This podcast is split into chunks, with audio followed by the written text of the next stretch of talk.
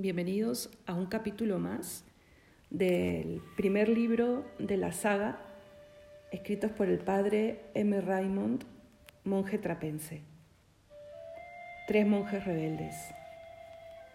Capítulo 3. Yo buscaba a alguien que defendiera la brecha.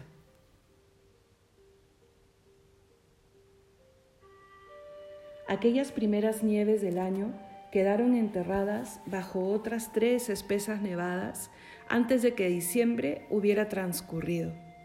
Champagne parecía destinado a pasar un invierno blanco y unas navidades terriblemente frías. El padre Guillermo había observado atentamente el tiempo, pues le parecía descubrir ciertas señales de inquietud entre sus novicios.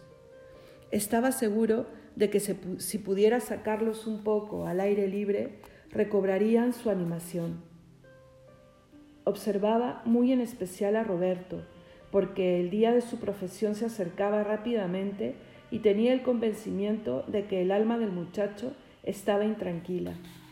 Se preguntaba si estaría siendo víctima de tentaciones. Una mañana, al atravesar la biblioteca, encontró a Roberto con la pluma ociosa, los ojos apartados del manuscrito que copiaba y el entrecejo muy fruncido. Se le acercó cautelosamente por la espalda y murmuró en su oído. Hace frío aquí, ¿verdad, hijo? Bajad un rato al calefactorio y calentaos. Tengo una tarea especial para vos y para el hermano Mauro. El joven dejó su estilo. No había transcrito ni una sola letra. Se levantó mecánicamente y abandonó el espacioso escritorio donde varias cabezas inclinadas se dedicaban a la tarea de transcribir antiguos rollos. A través de los amplios y helados claustros se dirigió al aposento donde varios monjes se calentaban ante un inmenso hogar. Roberto se aproximó a la lumbre y, distraído, tendió sus manos hacia las llamas. Llevaba la mente llena de las palabras que el abad pronunciara aquella mañana en el capítulo. Yo busqué quien se pusiese a la brecha frente a mí en favor de la tierra, para, yo, para que yo no la devastase y no lo hallé. Del libro Ezequiel, capítulos 22 al 30. Aquellas palabras le alucinaban. No le abandonaron en toda la mañana. Le habían sugerido el cuadro de una ciudad sitiada con una brecha en el muro. Veía a un caballero solitario, de pie en la brecha, como única defensa para todo el pueblo. La imagen hizo vibrar su sangre marcial, pero lo que le encogió el corazón en la sala capitular y seguía angustiándole ahora era el triste lamento de la última frase y no le hallé. Se preguntó si el Señor tendría más éxito en su búsqueda si tratara de encontrar a alguien en la actualidad. No podía liberarse de la idea de que en aquel pasaje había algo personal y dedicado a él precisamente. Tal pensamiento le acompañaba obstinado desde el amanecer. Al contemplar ahora las llamas que subían atrevidas, en lugar de ver el triángulo amarillo y oro transparente con base azulada, solo veía la boca de una brecha en una muralla y, más allá de su abertura, un Dios colérico dispuesto a ejecutar la justicia. He buscado a quien y no lo hallé, murmuró Roberto. Benedicite, con que hablando solo, ¿eh? Eso es mala señal. Roberto se volvió sobresaltado y se encontró con los ojos alegres del hermano Mauro. Decid, Dominus, sonámbulo, el Padre Maestro nos ha dado permiso para hablar y a mí un encargo que cumplir. Dominus, contestó Roberto. Vaya, eso está mejor, añadió el alegre Mauro. Ahora oídme. Tenemos que salir. Se nos ha ordenado quitar la nieve de los andamios que usan los albañiles para la construcción de la nueva iglesia. Es una buena noticia. Yo no he salido en una semana y vos tampoco. Pues aún tengo otra noticia mejor. Podemos estar fuera hasta la hora de nonas y discutir cuanto queramos. Son órdenes del Padre Maestro. Vamos por los mitones, los cepillos y las escobas que están en la iglesia. La reacción inmediata de Roberto desilusionó a Mauro, quien se había dirigido a la puerta con gran entusiasmo. Volviéndose de pronto hacia él a un abstraído Roberto, le preguntó, ¿Qué es lo que os muerde en el cerebro? Parece que os hubiera picado algún bicho malo. ¿Qué os ocurre? Esa brecha, murmuró Roberto. ¿Qué brecha? ¿Es que no estuvisteis en el capítulo esta mañana? dijo Roberto. Claro que estuve, pero observaba mi regla. ¿Qué regla? La que ordena seguir el ejemplo de los superiores. Yo la seguí. Estaba medio dormido. Vamos, háblate en serio, Mauro. Vamos, tened juicio, Roberto, rió el novicio mayor. No toméis esta vida tan por la tremenda, pues ya se encargarán los demás en que no la, no la toméis demasiado a la ligera. Vamos, repitió dirigiéndose a la puerta. Allí en la iglesia podéis contarme todo lo que queráis de la brecha. Está llena de brechas. Saltó de la estancia, salió de la estancia. Roberto le siguió. El rápido paso impuesto por Mauro no tardó en sacarle en parte de su abstracción. El aire frío y cortante de diciembre, penetrado por su nariz, parecía traspasarle los pulmones. Esto es mejor que el scriptorium, ¿verdad? preguntó Mauro. Salieron al espacioso jardín.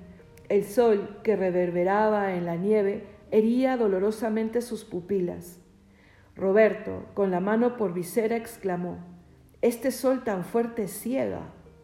Vale más quedarse ciego aquí que en el scriptorium, copiando manuscritos insulsos, repuso Mauro riendo. ¿Cuántas letras habéis iluminado esta mañana? Ninguna, contestó Roberto, debatiéndose penosamente contra el fuerte viento. Mauro se volvió sorprendido. ¿Ninguna? ¿Qué le ha ocurrido a nuestro novicio modelo? ¿Se os han helado los dedos? Roberto no contestó. No tardaron en atravesar el jardín. Mauro buscaba la llave de la puerta que les permitiera salir de la cerca. No me habéis contestado, Roberto. ¿Tenías los dedos helados? El novicio mayor se volvió y ya iba a añadir alguna nueva ironía cuando sus ojos percibieron el movimiento de una de las ventanas superiores del monasterio. ¿Sabéis una cosa? cuchichó, que las paredes no solo oyen, sino que ven también. No os volváis, pero sabed que en la ventana del medio del piso de arriba se encuentra nuestro buen padre abad contemplando a sus dos mejores novicios y preguntándose qué es lo que estamos haciendo. Salgamos, exclamó al levantarse, al levantarse la cerradura, y dejemos a su señoría haciendo cábalas. Roberto, sujetando un momento la puerta entornada, miró a los tres lados del grisáceo monasterio. A cada lado, tres filas de ventanas reflejaban el resplandor del sol ya bien alto en el cielo. No llegó a ver a su abad, pero el absoluto silencio del jardín, el crujido de las pisadas del hermano Mauro y de él sobre la nieve virginal y la mirada fija de las ventanas le produjeron una impresión de desolación. Aquel era su monasterio, el edificio que había elegido para servir a Dios durante el resto de su existencia. San Pedro era extenso y próspero, su comunidad numerosa. Bajo su silencio palpitaba esa energía vital y ese rumor callado inseparables de un conjunto de hombres vivos e industriosos.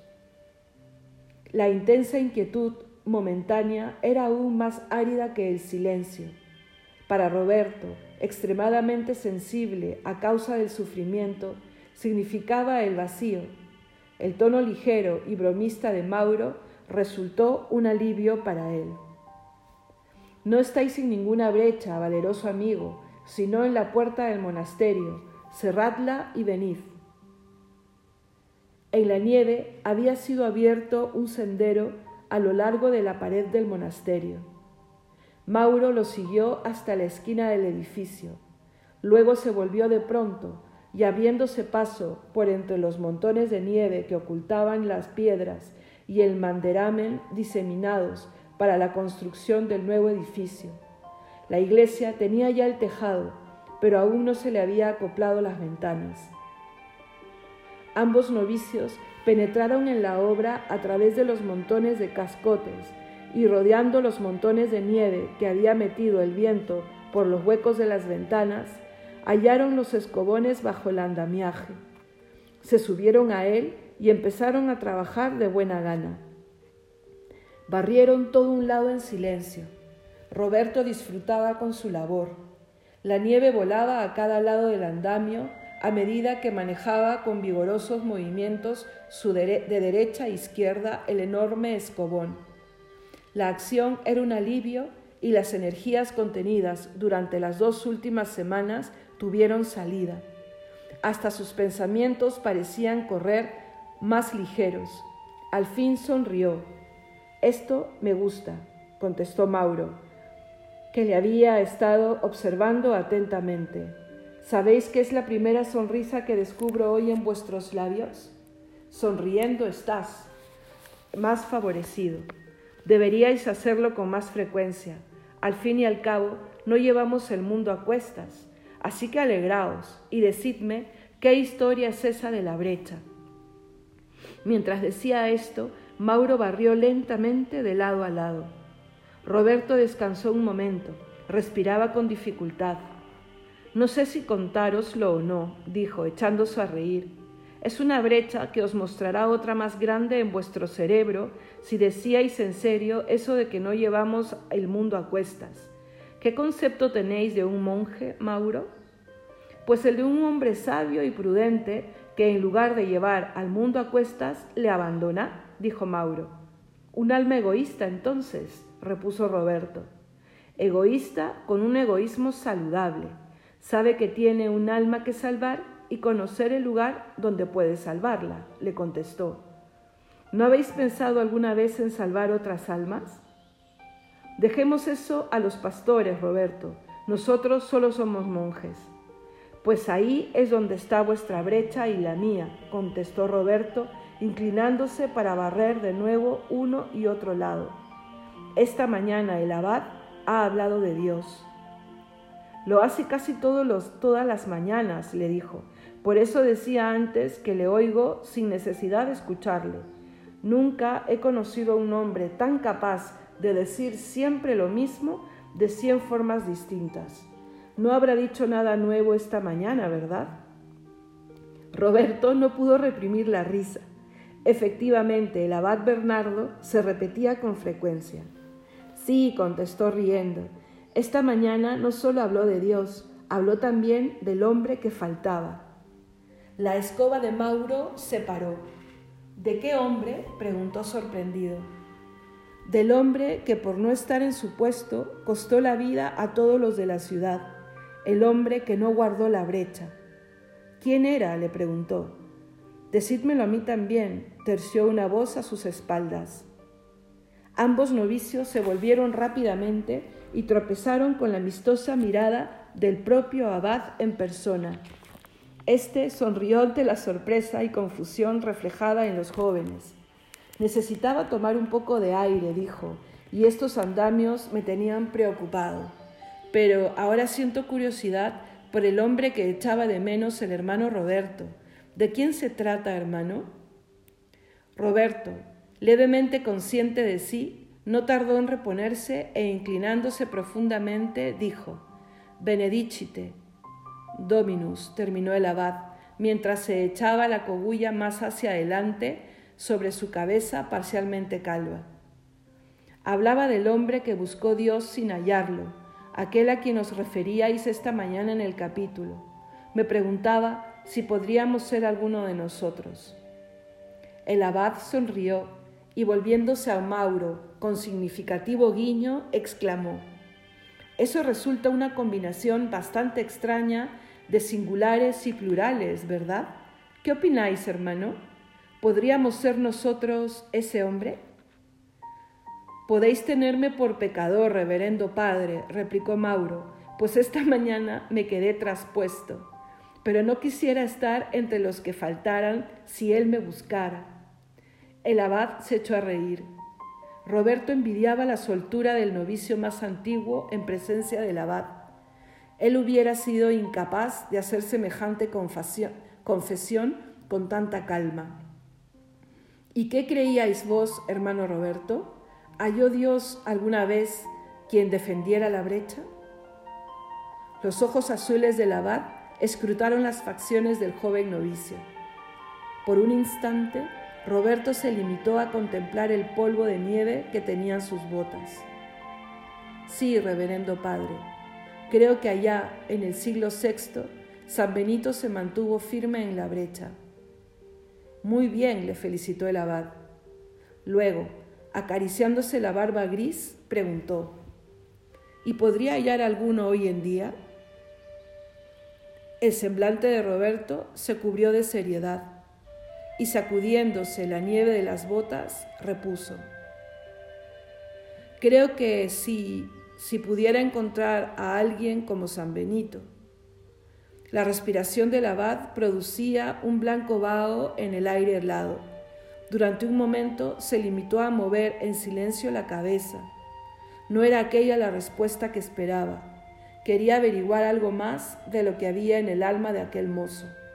Sin embargo, sintiendo vivamente el frío y temiendo que pudiera hacer daño a los novicios, dijo, Venid a mi aposento cuando hayáis terminado lo que os ordenó el Padre Maestro. Hermano Roberto y vos, hermano Mauro, tratad de evitar quedaros congelados. Mientras nos movemos no hay cuidado, reverendo Padre, repuso el novicio mayor, despejando de nuevo la nieve del andamio. El Padre Maestro nos dijo que no volviésemos hasta la hora de nonas. ¿Podrá veros entonces, frate Roberto? Perfectamente, contestó el abad, volviéndose y echándose a andar. Cuando hubo doblado la esquina del edificio principal y se hubo perdido de vista, Mauro murmuró, si nos descuidamos, nos estropean nuestra salida. Por la alberca he descubierto ciertas huellas. Quiero averiguar de qué son. Si os dais prisa con la nieve, tendremos tiempo de hacerlo. Si nos damos prisa, corrigió Roberto, alargando la, escoba cuanto pudo. La nieve caía en cascadas de ambos lados del andamio bajo su potente barrido. Mauro descansó un momento y exclamó jadeante. Vaya una fuerza que tenéis, muchacho, vais a ser tan alto como vuestro padre. Cuando tengáis 40 años vais a resultar una montaña con hábito. La escoba de Roberto iba y venía incansable. Estaba terminando el final del andamio cuando dijo, ¿qué me querrá el abad?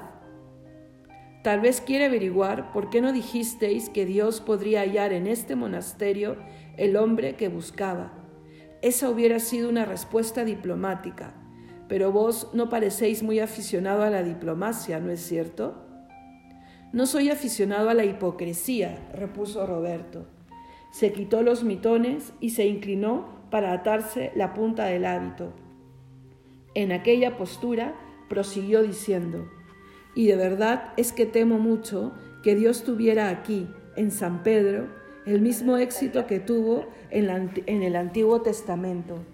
Aquí no podría hallar a nadie como San Benito, sencillamente porque no vivimos la regla de San Benito.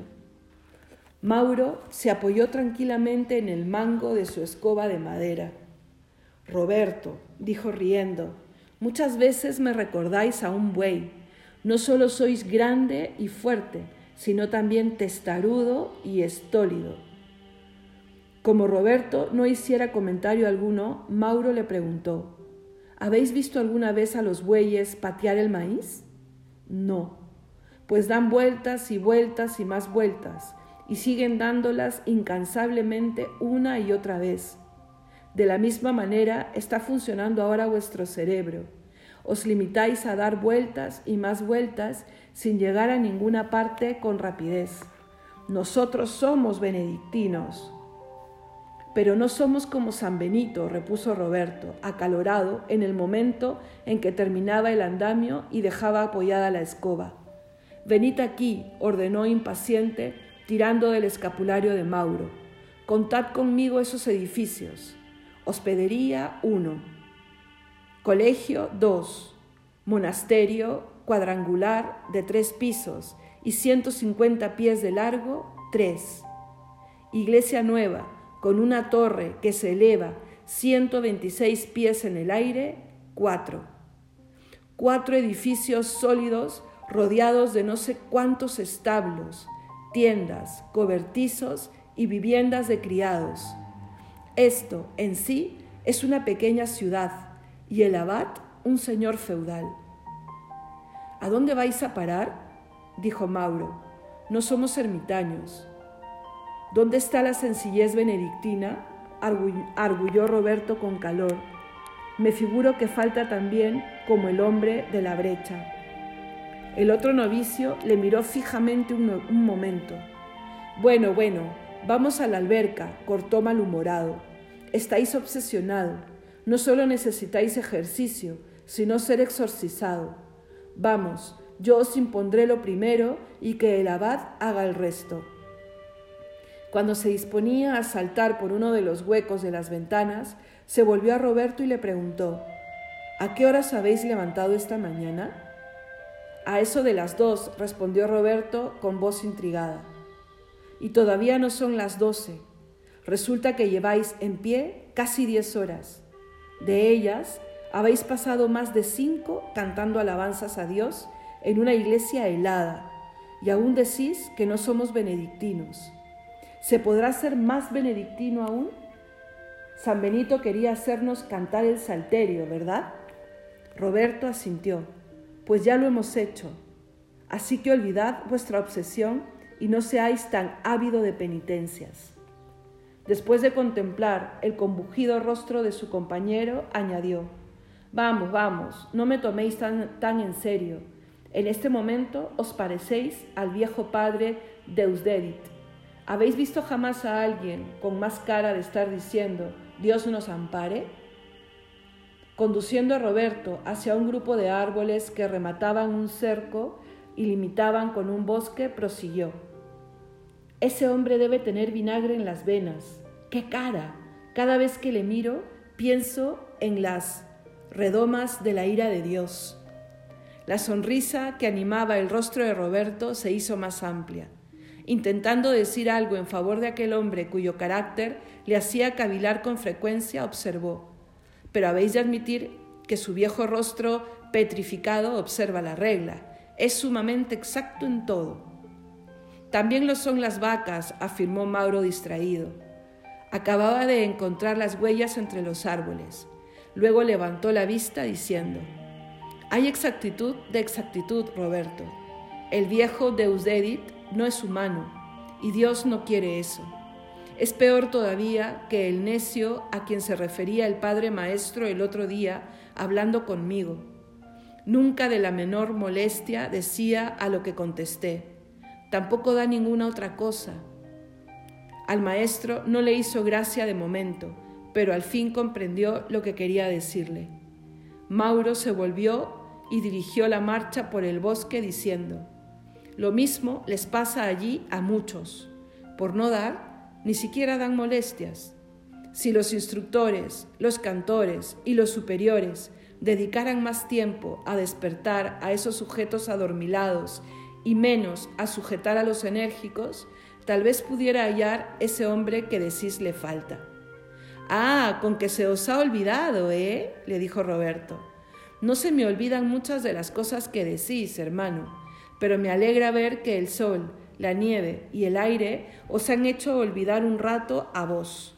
Sois demasiado serio. Vamos, haced esto y viviréis más. Y Mauro intentó dar una cabriola sobre la nieve, pero al terminarla resbaló y dio con su cuerpo en tierra. ¿No os habéis matado? preguntó Roberto riendo, mientras le ayudaba a levantarse y a sacudirle la nieve del hábito. ¿Matado? debería estar enterrado. Nunca hasta hoy me falló esta voltereta. Pero volvámonos, estas huellas se adentran en el bosque. Cuando se encontraron de nuevo a las puertas del monasterio, después de su larga caminata, Roberto dijo, no quisiera parecer raro, Mauro, pero noto la sensación de que no estoy dando bastante a Dios. Yo esperaba una vida dura y no la he hallado. Me gusta cantar y el trabajo no me rinde. Por eso tal vez me parece que le estoy dando muy poco de mí. Muy poco, exclamó Mauro incrédulo. Le estáis dando tanto como los fundadores de Cluny, y eran santos. ¿Por qué no habéis de estar satisfecho haciendo igual de los que los demás? Roberto respondió con gran seriedad, porque he aprendido algo de la generosidad del Calvario. Mauro quedó sorprendido, porque creo que Dios está buscando un hombre que defienda la brecha. El novicio mayor se volvió lentamente y comenzó a maniobrar en la cerradura, pero antes de entrar le dijo, Roberto, vais a ver al abad. Yo creo que deberíais confiarle hasta el último de los pensamientos que hayáis tenido sobre este particular desde el día mismo de vuestro ingreso aquí. Tenéis esa deuda con Él y con vos mismo. Y al abrir la puerta añadió, adentro, y ahora silencio. Cuando Roberto entró en el aposento del abad, le encontró ante un manuscrito arrugado y amarillento. Levantó la vista del rollo y sonrió al joven novicio. A Roberto siempre le maravillaba aquella sonrisa animaba su semblante con una luz rara vez perceptible en el rostro de un hombre. Primarium officium nostrum es in terra, prestare quod angeli in cielo, dijo el abad. ¿Lo podréis traducir, hijo? Nuestro deber primordial es realizar en la tierra lo que los ángeles hacen en el cielo, murmuró Roberto con cierta timidez. Bien, exclamó el abad, ese hombre habla de nosotros, hermano Roberto. ¿Creéis que tiene razón? Imagino que se refiere a nuestros cantos en el coro. Es un hermosísimo concepto de nuestra vida, ¿no es cierto? Hermosísimo, contestó el abad, apartándose de su mesa y haciendo seña al novicio de que se sentara, pero inadecuado. Yo he hecho esta mañana algo que ningún ángel hizo ni hará jamás y plegue a Dios que algún día vos también podáis hacerlo. ¿Habéis hecho algo más grande que los ángeles? El rostro de Roberto no podía ocultar su sorpresa. Así es, contestó el abad con gesto afirmativo. No hemos venido aquí para convertirnos en ángeles, hijo mío. Vinimos para ofrendar a Dios algo que nadie, entre los nueve coros de los ángeles, ni siquiera los nueve coros juntos pueden ofrecerle. Roberto le miraba lleno de asombro. El abad prosiguió, vinimos aquí no para hacer labores angélicas ni labores humanas, sino divinas. No vinimos para ser otro Miguel, otro Gabriel, ni otro Rafael, hijo mío. Vinimos aquí para ser otro Cristo. El abad hizo una pausa. Los ojos de Roberto se iluminaron. Había comprendido el concepto. El abad, percibiendo la luz de la comprensión en los ojos del novicio, continuó con dulzura. El sacrificio de la alabanza es grande, hijo. En verdad puede decirse que es un eco del cielo, pero el sacrificio de la misa es aún mayor porque no es un eco del Calvario, es el Calvario mismo. Y ya sabéis que el Calvario fue el único sacrificio adecuado para satisfacer a Dios y salvar a los hombres. Así ya veis por qué digo que este aspecto de nuestra vida es hermosísimo, pero solo cierto a medias. E hizo un gesto indicando el rollo que había sobre la mesa. Atemorizado, Roberto asintió con un gesto mudo. El abad apartó el rollo diciéndole, ayer leí una frase refiriéndose a nosotros que decía, Propter corum fundati, fuimos creados para la labor del coro. Esa es otra verdad a medias, hijo, o al menos una verdad que requiere una explicación más completa. No estamos aquí exclusivamente para salmodiar, No es a David a quien hemos de imitar, aun cuando sus cánticos alaban y complacían al Señor. Estamos aquí para ser hombres crucificados, porque es a Cristo a quien hemos de reproducir. Cristo no se limitó a alabar y a agradar a Dios. Cristo salvó a los hombres. Cristo fue el hombre que defendió la brecha. ¿No creéis? Oh, exclamó Roberto, ya lo creo que lo fue. Yo nunca había pensado en él bajo ese aspecto, reverendo Padre, aunque he dicho al hermano Mauro que habíamos de salvar a los hombres al mismo tiempo que servíamos a Dios. Le he dicho que, como os digo a vos, que San Benito me parecía el hombre que hubiera defendido la brecha, que el mundo necesitaba otro San Benito. El novicio hizo una pausa. El abad sonrió y se precipitó a preguntar. ¿Y ahora? Ahora veo que tengo una vocación más elevada que la de ser como San Benito, respondió San Roberto. Tengo que ser como Jesucristo. Nosotros, los monjes, debemos defender la brecha como Él lo hizo.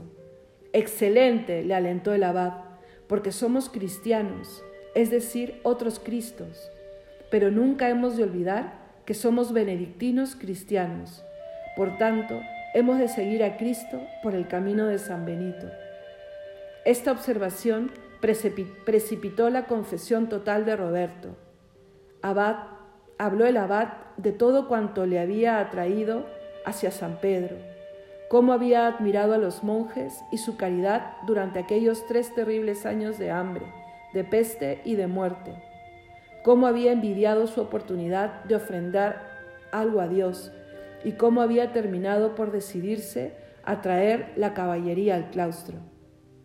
A continuación, Roberto siguió relatando lo que le indujo a adoptar aquel concepto de regla, vivida como la vivió San Benito, con un valor perfecto.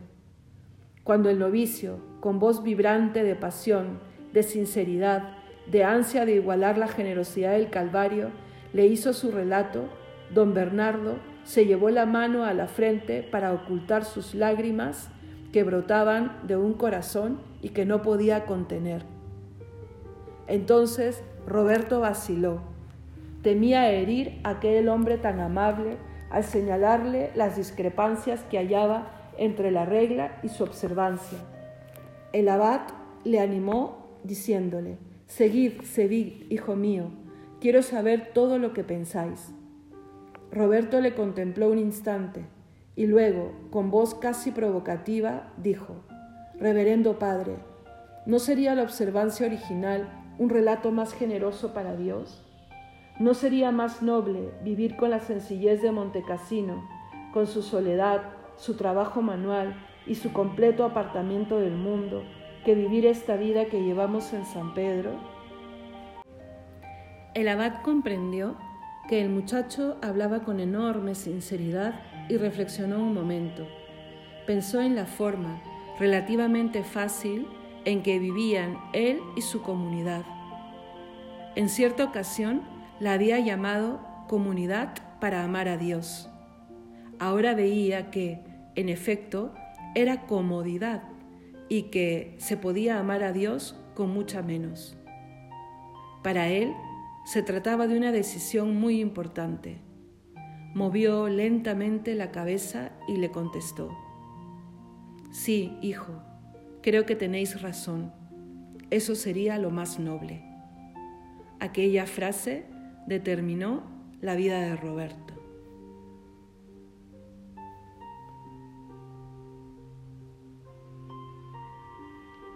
Hablando con el hermano Mauro al día siguiente, le dijo, Está decidido, haré los votos. Pero el abad está de acuerdo conmigo. Existe una manera más noble de vivir. Yo voy a vivirla en cuanto me sea posible. Aquella misma tarde, el abad hizo venir al maestro de novicio y se refirió y le refirió su conversación con Roberto. El maestro, sonriendo, repuso: Ese mozo vibra de entusiasmo. El entusiasmo es un don muy precioso hoy, replicó el abad. Vos, Padre, no veis como yo hasta dónde llegan hoy en el mundo la inmoralidad y la simonía entre los clérigos. Como he tratado de demostrar esta mañana, con poco éxito me temo, existe una brecha y Dios debe andar buscando quién se coloque en esa brecha para defender su ciudad.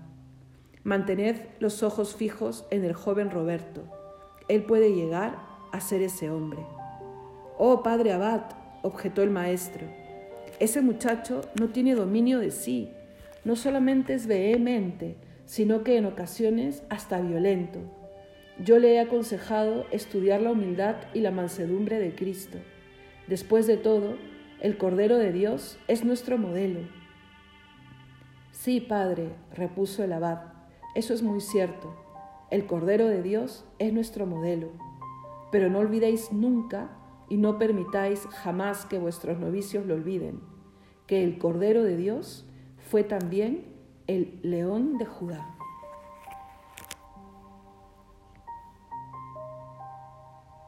Fin del capítulo 3.